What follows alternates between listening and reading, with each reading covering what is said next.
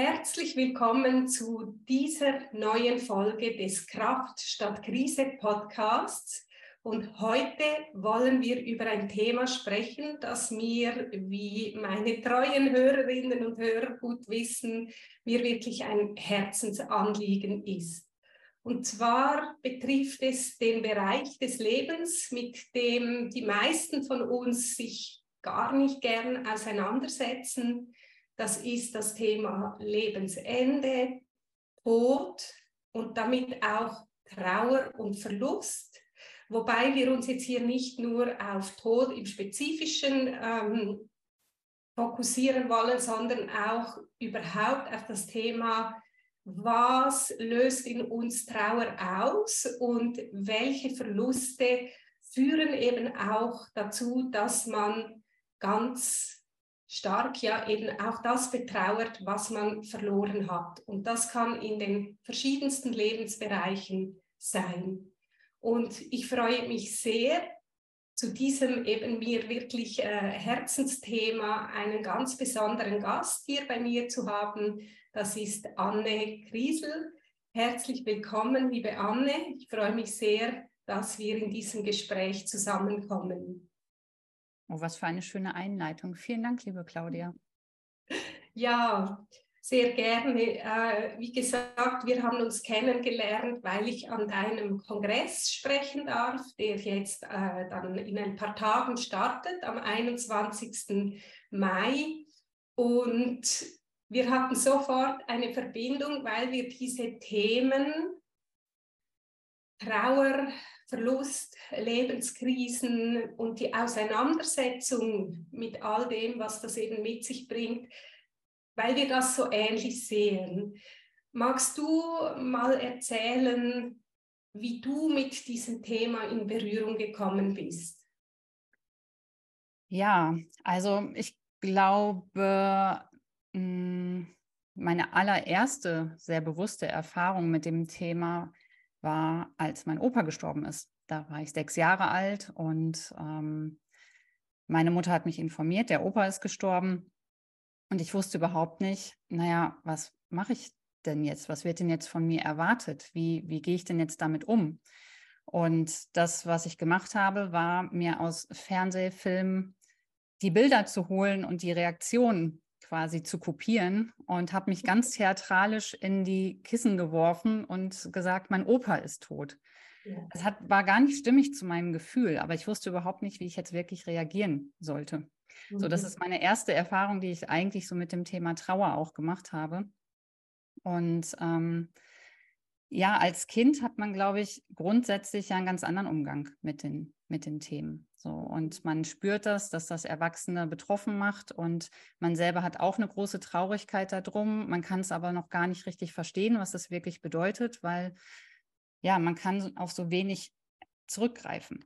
Ja. Und ähm, ja, es war dann damals so, dass ich auch nicht bei der Beerdigung meines Opas dabei war. Das war damals total gut gemeint, wie das ganz oft üblich ist, dass man Kinder eher davor schützen möchte, die Erwachsenen auch traurig und weinend zu sehen.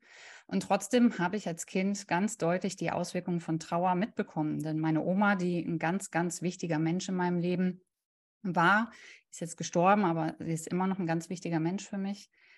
Die hat ganz stark abgenommen. Der ging es überhaupt nicht gut. Ähm, und wir mussten auch unseren Wohnort wechseln. Wir sind zu ihr gezogen. Und das sind alles so Punkte, dass ich natürlich die Auswirkungen von Trauer mitbekommen habe. Meine Großeltern hatten Bauernhof der konnte nicht gehalten werden. Also Verlust eines ganzen Familienortes ähm, war auf einmal, eines Lebens, was ich als Kind auch sehr geliebt habe, meine Großeltern auf dem Bauernhof zu besuchen, meine Sommerferien dort zu verbringen. All das ja, hat Veränderungen mit sich gebracht, wenn ein Mensch stirbt. Und ähm, ja, dann habe ich ganz, ganz lange Zeit gar keine Berührung mit dem Thema gehabt. Es gab im Freundeskreis dann ein ganz großes Schicksal, dass drei Menschen auf einmal bei einem großen Unglück ähm, gestorben sind und ich eine meiner besten Freundinnen erlebt habe, auch was von heute auf morgen passieren kann, wenn Lieblingsmenschen sterben. Das, also, das war unfassbar. Wir waren um 17, 18 und ganz schlimm und wir waren nicht in der Lage oder ich habe das ganz oft auch gemerkt, oh, was machen wir denn jetzt? Ne? Ich war so eine enge Freundin und ich habe mich nicht getraut, zur Beerdigung zu gehen. So, weil ich dachte, ich, aber ich gehöre nicht zur Familie. Ist es jetzt in Ordnung, wenn ich gehe? Wie mache ich das? Wie verhalte ich mich? Ganz viele Leute, die viel weiter weg waren, sind ganz selbstverständlich hingegangen. Ich wusste gar nicht, ist das jetzt mein Platz? Ist das gewollt? Drüber sprechen ist schwierig. Also all diese Sachen und Gedanken, die man sich macht, weil man viel zu wenig über diese Themen spricht. Ja. Und eine große Unsicherheit im ja, Freundeskreis war auch da. Ne? Und also, wie gehe ich jetzt damit um? Dann wieder ein ganz, ganz langer Zeitraum, gar keine Berührungspunkte damit. Und ich dachte immer, dass meine Oma diejenige, biologisch gesehen war das auch so, sein wird, die ich als erstes verabschieden muss oder als nächstes verabschieden muss und war immer sehr bewusst in meinen Abschieden zu ihr. Ähm, also immer, wenn ich weggefahren bin, weil ich woanders gelebt habe, war immer ein ganz klares und bewusstes Abschied nehmen und ein ja, es kann sein, dass wir uns nicht wiedersehen und eine Klarheit auch in unserem Kontakt und ganz oft gesagt, wie wichtig sie mir ist. Und dann ist sie ins Krankenhaus gekommen und parallel dazu mein Vater auch. Und ich habe mir solche Sorgen um meine Oma gemacht, dass sie jetzt sterben wird, ähm, weil sie über 80 war. Und ja, und eigentlich hat sich dann schnell herausgestellt, um meine Oma muss ich mir an dem Punkt keine Sorgen machen, nämlich muss mir Sorgen meinen Vater machen, der ja völlig unerwartet ins Krankenhaus gekommen ist, der die Diagnose Krebs bekommen hat und wirklich innerhalb von zwei Monaten mit 51 dann gestorben ist. Mhm. Ich war gerade Mama. Es hat mich vollkommen falsch äh, auf dem falschen Fuß erwischt. Ich war mit dem Leben beschäftigt und dann kommt auf einmal der Tod so in unser Leben gerauscht und es war oh, es war so hart auf allen Ebenen. So ich mein Papa war so stolzer Opa und ein großer Schmerz damit verbunden, dass ähm, ja, er seine Enkelin auch gar nicht ähm, ja, aufwachsen sehen kann. Und natürlich hat das ganz viel mit unserer Familie gemacht und ich habe festgestellt, beim Bestatter tatsächlich, oh, ich bin überhaupt nicht darauf vorbereitet, dass ich mich ja irgendwann mal, und das ist ja klar von der Erbreihenfolge oder Reihenfolge, dass ich mich kümmern muss als, als Kind, ähm, ich bin überhaupt nicht darauf vorbereitet, dass ich das machen muss. Das Leben bereitet einen nicht darauf vor, dass man in diese Situation gerät. Dann sitzt man beim Bestatter und muss Entscheidungen treffen, wo man keine Ahnung hat. Und man muss sich schnell entscheiden und die Entscheidungen, die man mhm. treffen muss, die müssen auch richtig sein in dem Moment, weil ich kann sie nicht mehr umkehren. Und dann kommt der Kostenfaktor, wo ich irgendwann dachte, oh, wenn der mir jetzt sagt, dass das Ganze 16.000 Euro kostet, ich hätte nur gedacht, naja, ich weiß ja, dass es teuer ist. Das, das wabert ja schon immer rum in dem Kontext. Aber ich habe keine Ahnung. Ne? Ich habe wirklich, der könnte mir in der Krise, in der Situation, könnte man mir alles sagen, man könnte mir alles verkaufen. Ich will dann nur noch durch, ich will es nur noch weghaben. Und es ist so ein fragiler Moment. Das war mir sehr klar, dass äh, es ganz wichtig ist, wer da vor einem sitzt, aber richtig wichtig, denn das entscheidet auch, wie die Trauer dann weiter ähm, weiterläuft. Und ich hatte das große Glück, also ich wusste, das kann jetzt hier richtig schief laufen. Ich hatte aber das große Glück, dass meine Mutter neben mir saß und ähm, die war informiert, die war inspiriert, die war mutig, die hat ähm, tolle Ideen gehabt und wir haben einen wunderbaren Abschied für meinen Vater gestaltet der uns Geschwister und uns als Familie immer noch nachhaltig, das ist jetzt zwölf Jahre her, so gut tut, dass wir es so gemacht haben. Und ich bin meiner Mutter da unglaublich dankbar für. Und ja, aber es hat ganz viel mit unserer Familie gemacht und ich habe irgendwann gedacht, warum ist das eigentlich so, dass wir darüber nicht sprechen? Warum ist es so, dass ähm, wir dann in der Familie, wie die Entscheidungen getroffen wurden, anders auch mit Trauer umgehen? Und warum gibt es keinen Ort, der informiert, inspiriert und mich irgendwie vorbereitet? Ja, und dann dachte ich, warum ist das so und warum gibt es das nicht? Und ich habe gewartet, dass es so einen Ort im Internet gibt. Gab es nicht, gab es nicht, gab es nicht. Und irgendwann, neun Jahre später, bin ich durch einen Zufall in diese Situation gerutscht, dass ich so einen Ort schaffen durfte. Und das mhm. habe ich mit Bohana, das ist äh, eine große Online-Plattform mittlerweile, dann selber geschaffen. Das ist ein Ort, der informiert, der inspiriert und der ein Netzwerk schafft aus Menschen, die wirklich gute achtsame, bedürfnisorientierte BegleiterInnen sind, die in der Krise verlässlich ansprechbar sind und Trauerwege und Trauer und Abschiede gestalten und besser möglich machen. Ja. Mhm. Jetzt habe ich viel geredet, Entschuldigung. Wow, nein, nein, nein, das ist sehr, sehr gut, weil was mich sehr beeindruckt hat jetzt in allem, was du erzählt hast, ist das persönliche Erleben, das aber absolut übergeordnete Themen ähm, betrifft und anspricht. Also alles, was du von dir selbst erzählt hast, hat ja auch eben damit zu tun, wie Verlust und wie das Lebensende in unserer Gesellschaft eben behandelt wird, sage ich jetzt mal. Und du hast so verschiedene Dinge angesprochen. Ich finde, es ist wertvoll, darauf einzugehen, damit unsere Hörerinnen und Hörer auch sehen, es hat einen Bezug zu ihnen. Und zwar äh, jetzt, auch wenn das Leben stabil und sicher erscheint. Ein Punkt war zum Beispiel, als du von deiner Freundin erzählt hast, die äh, ganz unvermittelt jemanden verloren hat. Und wie du Mühe hattest, damit umzugehen. Das ist, das ist etwas ja, was, was mir auch passiert ist. Also mein Mann ist zwar nicht so schnell gestorben, aber die Diagnose, die hat uns völlig überraschend getroffen. Also mein Mann war 32, ich 31. Wir hatten ein sechs Monate altes Kind, als die Diagnose inoperabler Gehirntumor kam, und zwar äh, schnell wachsend, also tödlich. Es war ein Moment von, hä, es war doch alles in Ordnung, zu ups,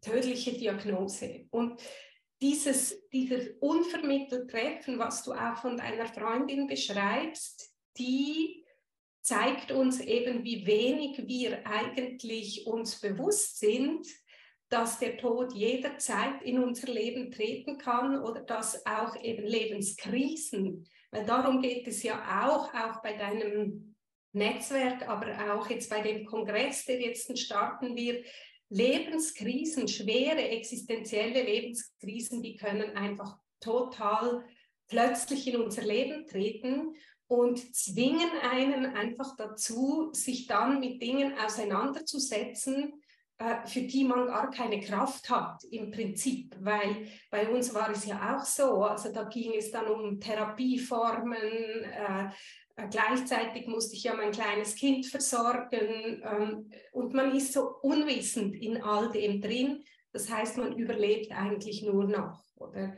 Und die Frage ist natürlich, warum sollte man sich jetzt vorher damit beschäftigen, wenn es ja schon schlimm ist, sich damit zu beschäftigen? Warum sollte ein Mensch, der im Leben steht und der auch keine Bedrohung jetzt für eine Krise gerade so im Feld hat, warum sollte der sich damit beschäftigen? Vielleicht magst du dazu auch was sagen.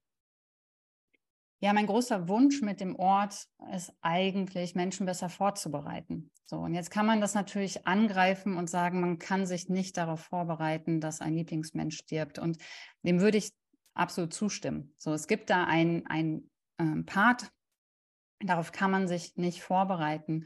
Und es gibt aber auch etwas, darauf kann man sich vorbereiten. Und das ist eine, eine Klarheit im Leben zu haben, eine Klarheit in Beziehungen zu haben, Dinge zu besprechen, äh, nicht aufzuschieben, ehrlich zu sein, im Kontakt zu sein, jemanden gut zu kennen, über Wünsche und Nichtwünsche zu sprechen. Das sind alles Punkte, die, wenn jemand stirbt, äh, unglaublich entlastend sein können, wenn man es so gelebt hat, wenn man es so gesehen hat, wenn, wenn man weiß, was man entscheiden soll. Also mhm. alleine die Entscheidung äh, Feuer- oder Erdbestattung. So, mhm. Das ist, wenn man sich das genau anguckt, eine wirklich brutale Entscheidung, die man treffen muss. Mhm. Und ähm, das ist auch eine Entscheidung, die man nicht mehr umkehren kann. So. Ja. Damit muss man weiterleben. Und es entlastet total, wenn ich weiß, das war ein großer, also es war ein Wunsch, die mhm. Feuerbestattung oder das war ein Wunsch, die Erdbestattung. Mhm. Mein Vater hat es und das ist mein, mein Vorbild, sage ich jetzt mal. Mein Vater hat uns in allererster Linie Freiheit hinterlassen. Und das mhm. ist unglaublich wertvoll, denn er hat gesagt, ich möchte, dass ihr gut weiterleben könnt. Ja. Und ähm, ihr könnt nichts falsch entscheiden. So, ich weiß, ihr entscheidet in Liebe und ich weiß, ihr entscheidet so, dass es für euch gut ist und das ist mir das Allerwichtigste, dass ihr gut weitermachen könnt. Und das entlastet unglaublich. So, weil wir, er hat mal gesagt, er hätte gerne eine Erdbestattung. So, das hat er auch mal in eins dieser Bücher reingeschrieben. Und wir haben mhm. uns für eine Feuerbestattung entschieden, aus ganz, ganz vielen sehr wichtigen Gründen. Und da waren, also meine Schwester hatte einen wichtigen Grund für sie, der wichtig war, damit sie gut weitermachen kann. Meine Mutter hatte einen wichtigen Grund, sich für die Feuerbestattung zu entscheiden, damit sie gut weitermachen kann.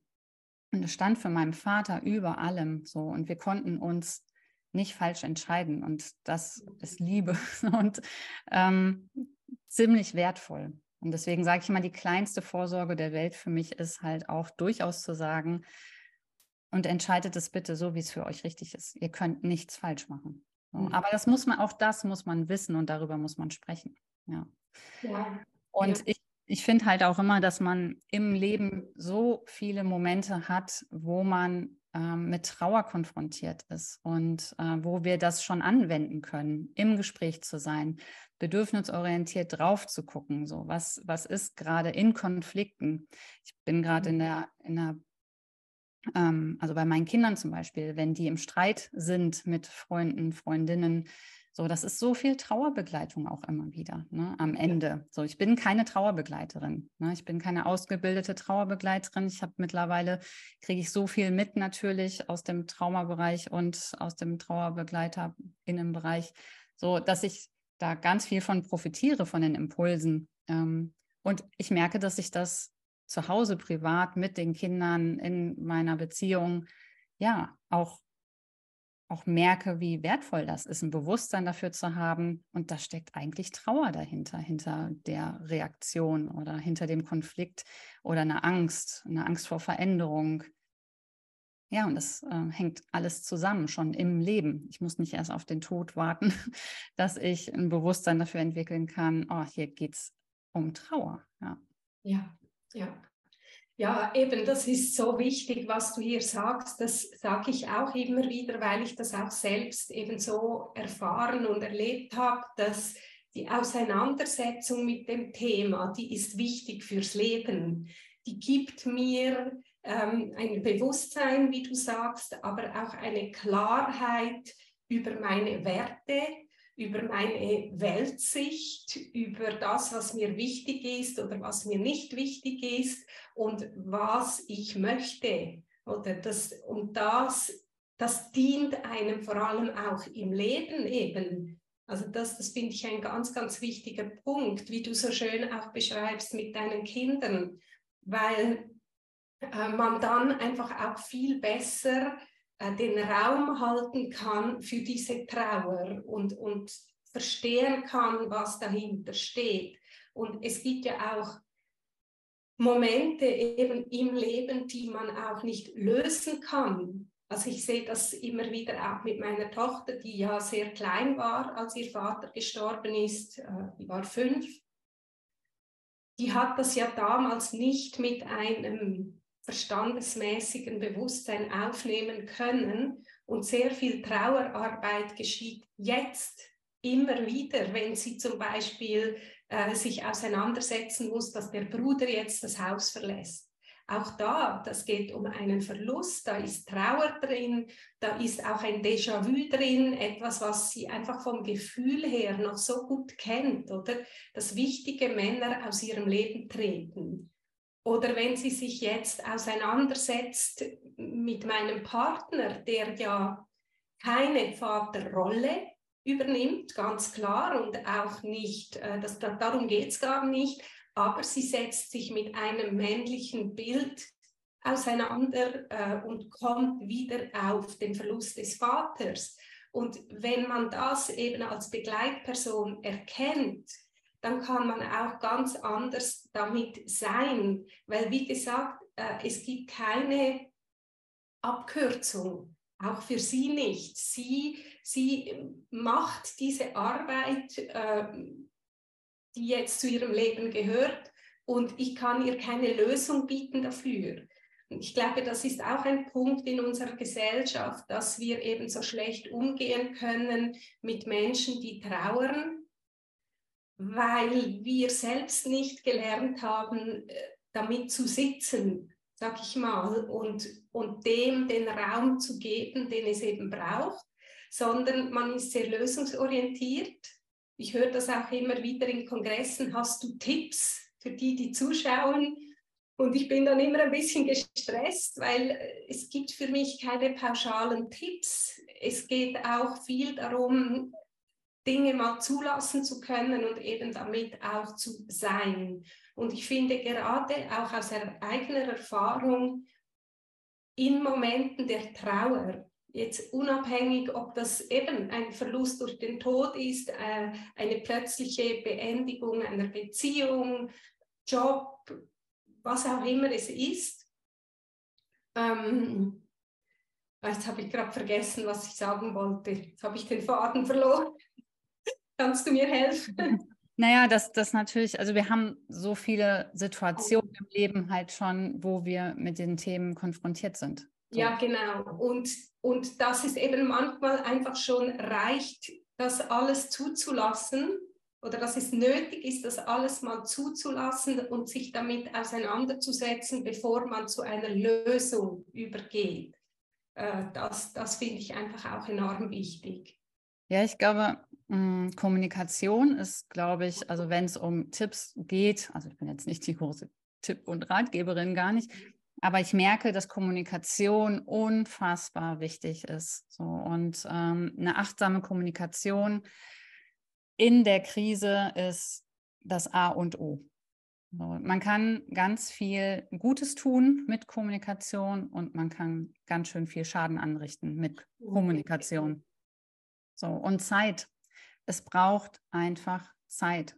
Und ähm, ein Bewusstsein dafür zu haben, in der Krise kann man gar nicht, also ja. alles richtig machen, entscheiden. Man ist nicht bei sich und außer sich, wenn es mhm krasse Krise ist. Zumindest meine Erfahrung. Ja, meine in, in, den krassen Krisen bin ich außer mir. So, da bin ich nicht ich. So, da geht es wirklich ums Überleben und ähm, es ist existenziell und ich bin, ja, ich stehe auch nicht stabil. So, und ich bin, bin mhm. davon abhängig, wer ist jetzt an meiner Seite. Mhm. Und ja, genau, ja, da habe ich auch so viele wirklich haarsträubende Erfahrungen gemacht, wie du vorher auch erzählt hast, eben beim Bestatter.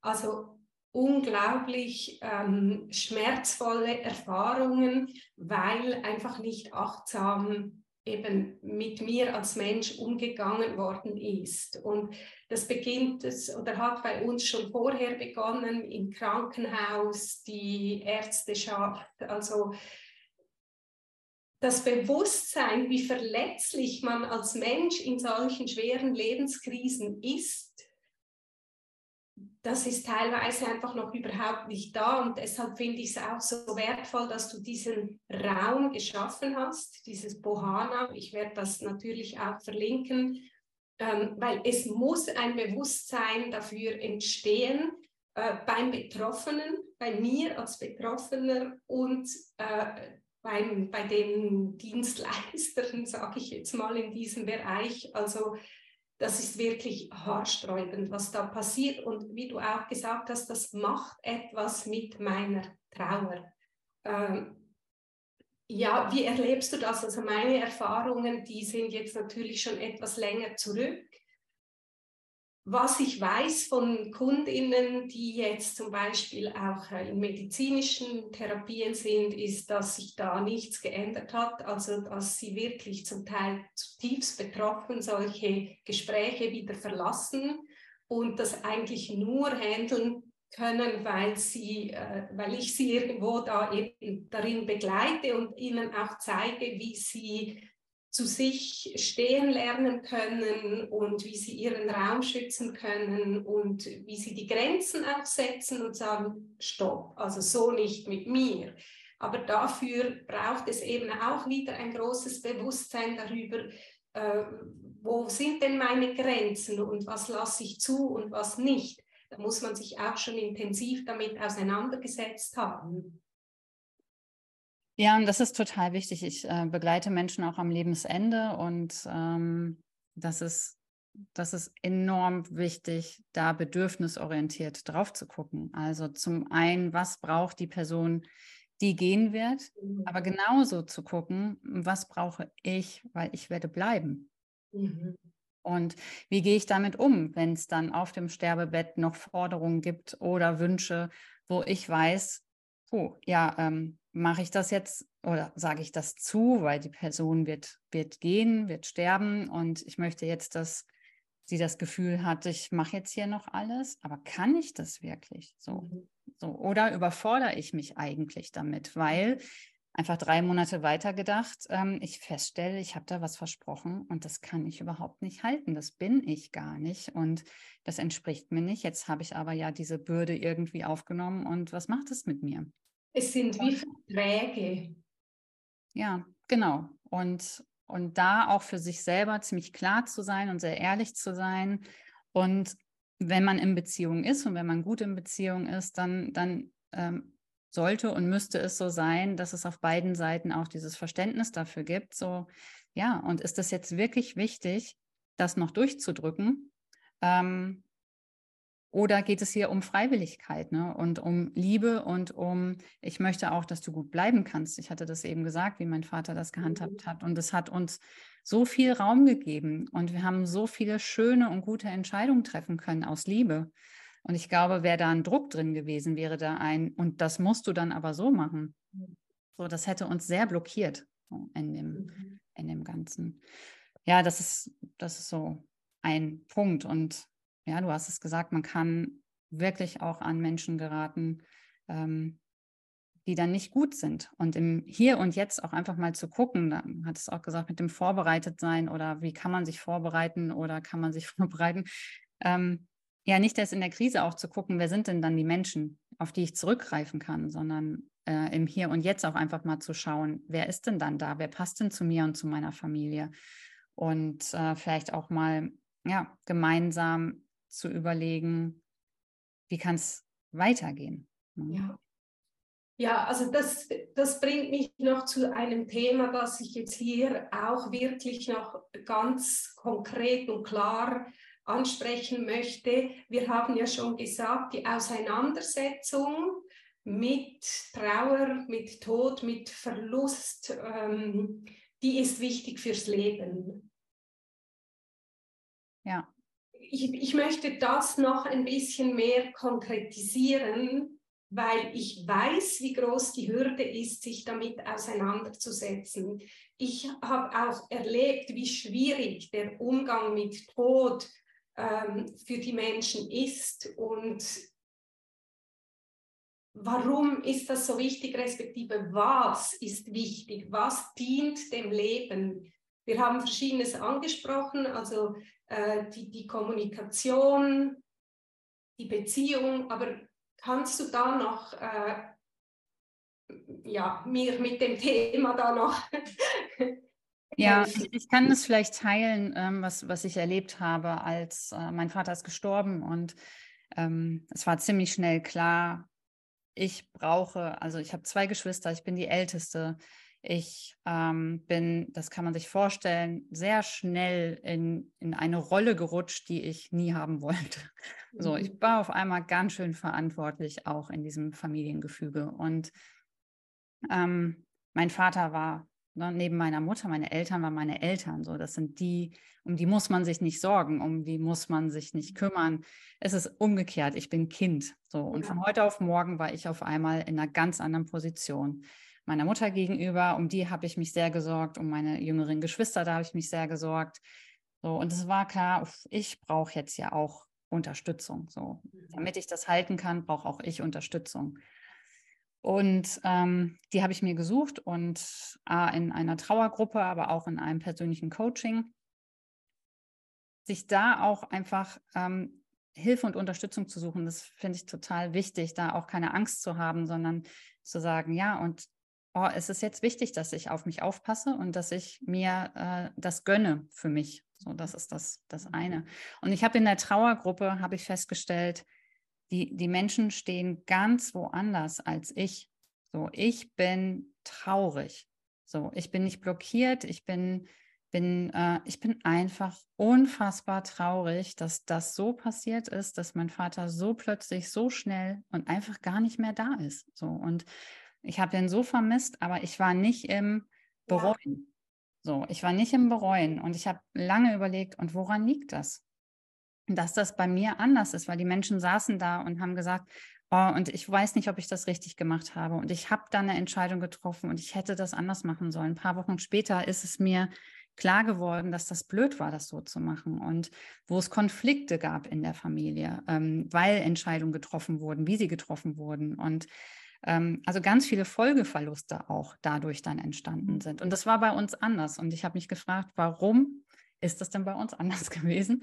Mhm. Und das hat mehrere Komponenten, die ich alle jetzt auch versuche weiterzugeben. Und das, das eine ist, dass meine Mutter zum Beispiel immer schon über diese Themen gesprochen hat. Seit ich ein Kind bin, war das Thema Tod, Sterben, Trauer besprechbar.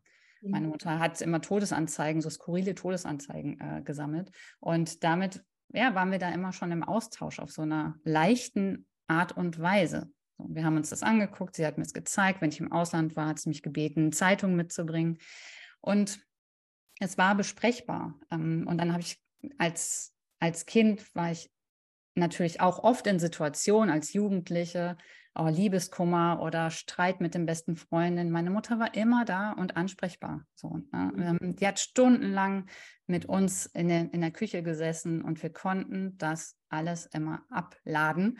Und sie hat mhm. uns dann Rat und Ratschläge, sagt mhm. man ja so nicht, aber ja, einfach ihre, ihre Gedanken geteilt und so. Und im Nachhinein, jetzt erlebe ich das bei meiner Tochter ja auch, das ist schon auch viel Trauerbegleitung gewesen. Nicht professionell gar nicht, aber sie hat sich Zeit genommen, sie hat hingehört. So, sie war da. Und das ist, glaube ich, total wichtig als Basis auch so in diesem Familien und zusammen und gehört werden und hinhören, ernst nehmen, was da an, an Sorgen und Probleme im Alltag auch da ist. So, und dann ähm, hat sie ja, sie war einfach mutig auch, ne, äh, auf dem katholischen Dorffriedhof den Abschied so zu gestalten, äh, wie sie das gemacht hat. Es lief Popmusik, ich durfte eine Rede halten, ich durfte die Urne tragen. Meine Geschwister haben das nicht gemacht, weil das für sie gar nicht so wichtig war, aber meine Mutter wusste, oh ja, für mich ist das wichtig, Selbstwirksamkeit tun und machen. Und äh, den Raum hat sie mir gegeben. Mittlerweile sind wir da unterschiedlicher Meinung, warum. Ich habe es immer als sehr bedürfnisorientiert empfunden. Sie sagt, sie war so out of order.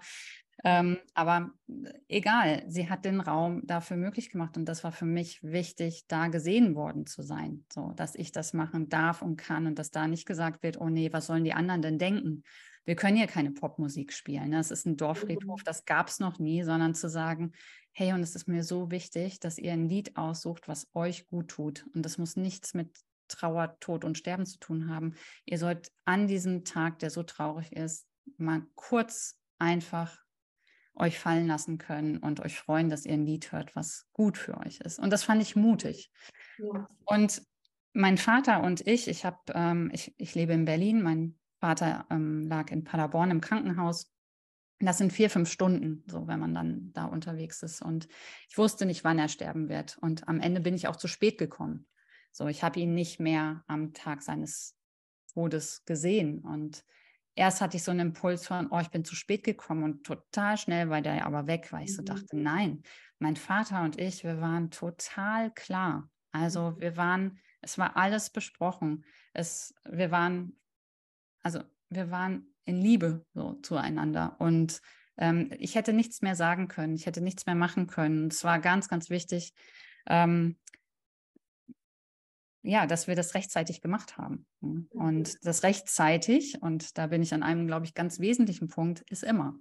So, also in meinem Umfeld, in, meine Menschen in meinem Umfeld So, die wissen, woran sie sind. Weil ich weiß auch nie, was morgen ist. So, und wenn ich morgen gehe, so die Menschen, meine Lieblingsmenschen, die wissen ganz genau, da ist nichts offen. So. Mhm. Mhm. Mhm. Und sie also, haben die Freiheit, genau, um das nochmal zu sagen. Und sie haben die totale Freiheit, ja. Genau, also was ich jetzt so, wenn ich das so zusammenfasse oder ähm, erzähle, was ich daraus verstanden habe, was für dich der Gewinn ähm, aus all dem ist für dein Leben, ist, dass du durch die Möglichkeit der Auseinandersetzung mit schwierigen Themen, sage ich jetzt mal, äh, die das Leben immer wieder betreffen, dass du den Raum bekommen hast über eine Mutter, die zuhört, äh, dass nichts ausgeklammert wurde, dass alles gesagt werden durfte, dass du dadurch auch ähm, eben dich frei fühlst und auch richtig fühlst, egal was ist. Es ist stimmig und ähm, du brauchst dir dann keine Vorwürfe oder Schuldgefühle mehr zu haben oder so. Und es ist dem Leben zugewandt. Also äh, das, das würde ich mal sagen. Und auch auf der Beziehungsebene die Liebe, du hast ja immer wieder diese Liebe angesprochen oder dass dadurch, dass ihr über die Dinge reden konntet und auch den Realitäten äh, eben ins Auge geblickt habt und dem nicht ausgewichen seid, durfte so eine, eine Liebe entstehen, die einfach sagt, alles ist okay. Oder? Ja, also die, die Komponenten sind, glaube ich, Kommunikation im Leben sowieso zu haben. Also ähm, gut im Kontakt zu sein, ähm, die Familie, also einfach ein, ähm, ein Kreis zu schaffen, ein Netzwerk zu schaffen über Familie oder Wahlfamilie, die da ist, also die auch unterstützt und begleitet, wo man sich gegenseitig in seinen Stärken ähm, mhm. Ähm, und Schwächen ergänzt und stärkt und stützt. Und ähm, also Kommunikation und Netzwerk, es braucht dann gute Leute, es braucht Mut, ja, und ähm, ein Bewusstsein und eine Klarheit braucht es auch und eine Ehrlichkeit.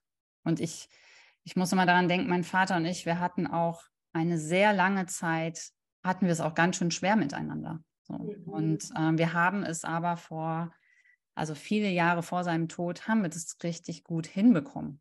Mhm. Und seitdem waren wir richtig gut und eng im Kontakt. Und ich bin so dankbar, dass ich das rechtzeitig hinbekommen habe. So, es wäre für mich eine Vollkatastrophe gewesen, wenn das passiert wäre und wir hätten es nicht geschafft. Und ich glaube, auch aus diesem Bewusstsein heraus kann ich immer wieder nur sagen, aufräumen.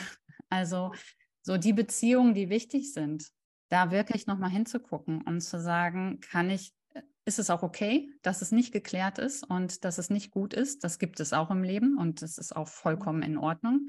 Aber wenn es da Menschen gibt, wo man sagt, oh, und ich hätte es wirklich gerne anders, mhm. ähm, können wir was tun. So, und ich möchte nicht warten, das, das mhm. zu tun. Und ich glaube auch nicht daran, dass es gut ist, auf dem Sterbebett anzufangen, Dinge zu klären, was im Leben nicht gut war. Das ist meine mhm. persönliche Haltung. Und ähm, ja, es wäre ganz gut, im Leben damit anzufangen, das, was mhm. wichtig ist, ähm, zu klären. Ja. Mhm. Mhm. Ja, total schön, wie du das sagst. Ähm, ich habe jetzt die ganze Zeit auch an, an uns gedacht, also meine, meine Kinder und ich und was möglich wurde dadurch, dass ich sie eben, weil wir haben ja auch über Kinder gesprochen und in meinem Interview jetzt bei deinem Kongress geht es ja auch um mein jung verwitwet sein und den Umgang eben äh, mit den Kindern. Und ich habe ihnen nie etwas vorgemacht. Also schon als mein Mann krank war, ähm, ich habe einmal das versucht, das habe ich auch schon ein paar Mal erwähnt, dass ich dann eben begonnen habe von den Engelein und dem lieben Gott und so. Und meine damals noch nicht fünfjährige Tochter hat gesagt, ich will aber nicht, dass der Papi stirbt. Und dann wusste ich einfach, uh, okay, also ich brauche da überhaupt nicht um den heißen Brei reden, sondern sie wissen haargenau, worum es geht. Und was mir halt auch immer wichtig war, war diese Klarheit, dass sie die Signale, die ich aussende, dass die auch die sind, die sie empfangen. Also, weil die Kinder spüren ja, das ist diese Diskrepanz, die du angesprochen hast, als dein Opa gestorben ist. Ähm, ich wollte, dass das einfach kongruent ist, dass ich ihnen nicht etwas sage, was aber nicht stimmt, äh, was ich anders fühle und dass sie dann irgendwie da was falsch interpretieren und auf sich beziehen. Und deshalb wussten sie auch immer, wenn ich traurig bin, warum, was ist gerade los mit mir. Und ich konnte dadurch auch ihnen viel klarer sagen, du, es hat jetzt nichts mit dir zu tun, aber ich brauche jetzt Ruhe. Ich, es ist mir gerade alles zu viel, ich habe so und so Dinge noch gemacht oder der hat was gesagt. Ich war immer total grundehrlich.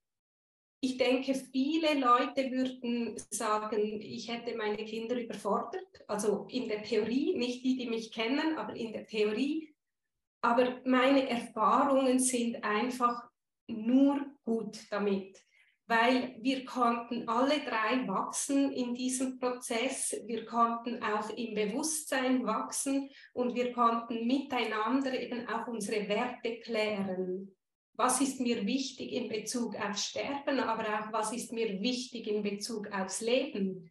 Und mir war zum Beispiel auch immer wichtig, dass wir uns dem Leben wieder zuwenden, dass wir jetzt erst recht richtig intensiv leben und dass sie keine Angst haben müssten, sich ins Leben zu stürzen. Und das sind Dinge, die sehe ich jetzt einfach heute, äh, wie diese jungen Menschen, also jetzt sind sie 16 und 19, wie die in ihrer Kraft stehen, was das Leben angeht, wie genau sie auch ihre Gefühlswelt kennen und benennen können. Das ist wieder die Kommunikation, äh, wie sie sich äußern können, wenn sie etwas beschäftigt. Auch wenn ich sie zum Beispiel verletzt habe oder so, wir können das immer wieder klären und immer wieder auf diese Ebene der Klarheit bringen. Und teilweise, das habe ich dir im Vorgespräch erzählt, können wir sogar für Außenstehende fast ein bisschen makaber und über unseren eigenen Tod und die Vorstellungen scherzen und das gibt mir so ein gutes Gefühl, weil ich einfach weiß, eben da ist, da ist ein, wir sind in Minne irgendwo. Und klar, das bedeutet nicht, dass wenn etwas passiert, dass die Trauer nicht da ist, dass der Schmerz nicht kommen würde, aber ähm, es ist einfach äh, eine andere Ausgangslage, würde ich sagen. Ja.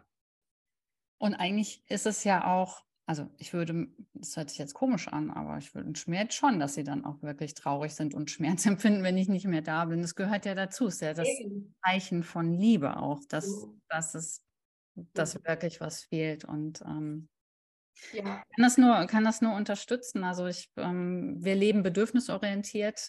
Wir haben die Kinder immer, also von Anfang an, also ich habe die Kinder im Geburtshaus bekommen zum Beispiel. Ähm, und in einer Kita, die sehr bedürfnisorientiert äh, wirkt. Die Schule ist eine freie Schule, wo die Kinder hingehen.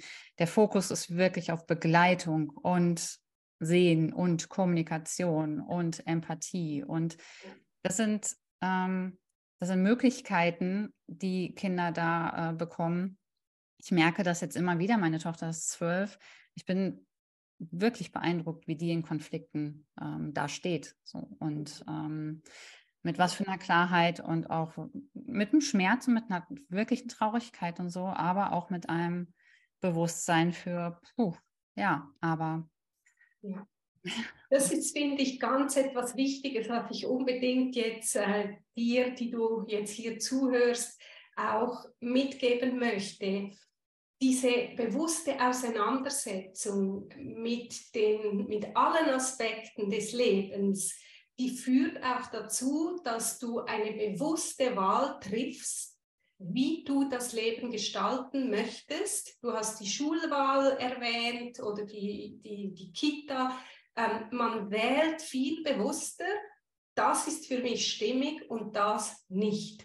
und zwar im Leben allgemein und eben wenn Krisen kommen, dann auch. Und man ist nicht, man rutscht nicht in ein System hinein, das man nicht gewählt hat und das einem dann eben nicht gut tut. Also das finde ich auch einen ganz wichtigen Aspekt, dies, um in die Selbstermächtigung zu kommen, dass man eben auch wählt, bewusst. Finde ich ganz wichtig. Ja.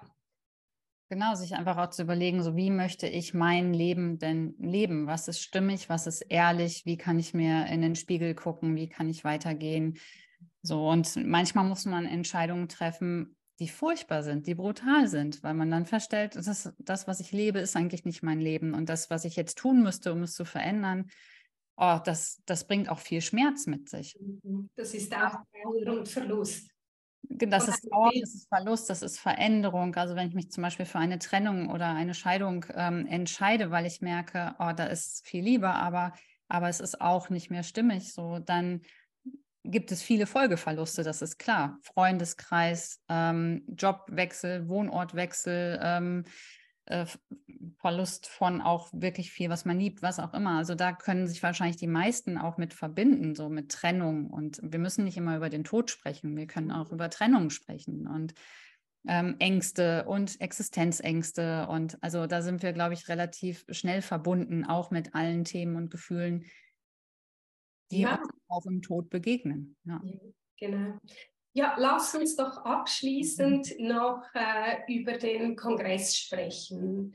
Erzähl mal, er heißt ja Trauer überleben. Genau. Und äh, der Begriff ist ja schon so äh, vielschichtig. Erzähl mal etwas, was willst du mit diesem Kongress? Wen willst du erreichen? Was ist dein, dein Anliegen damit?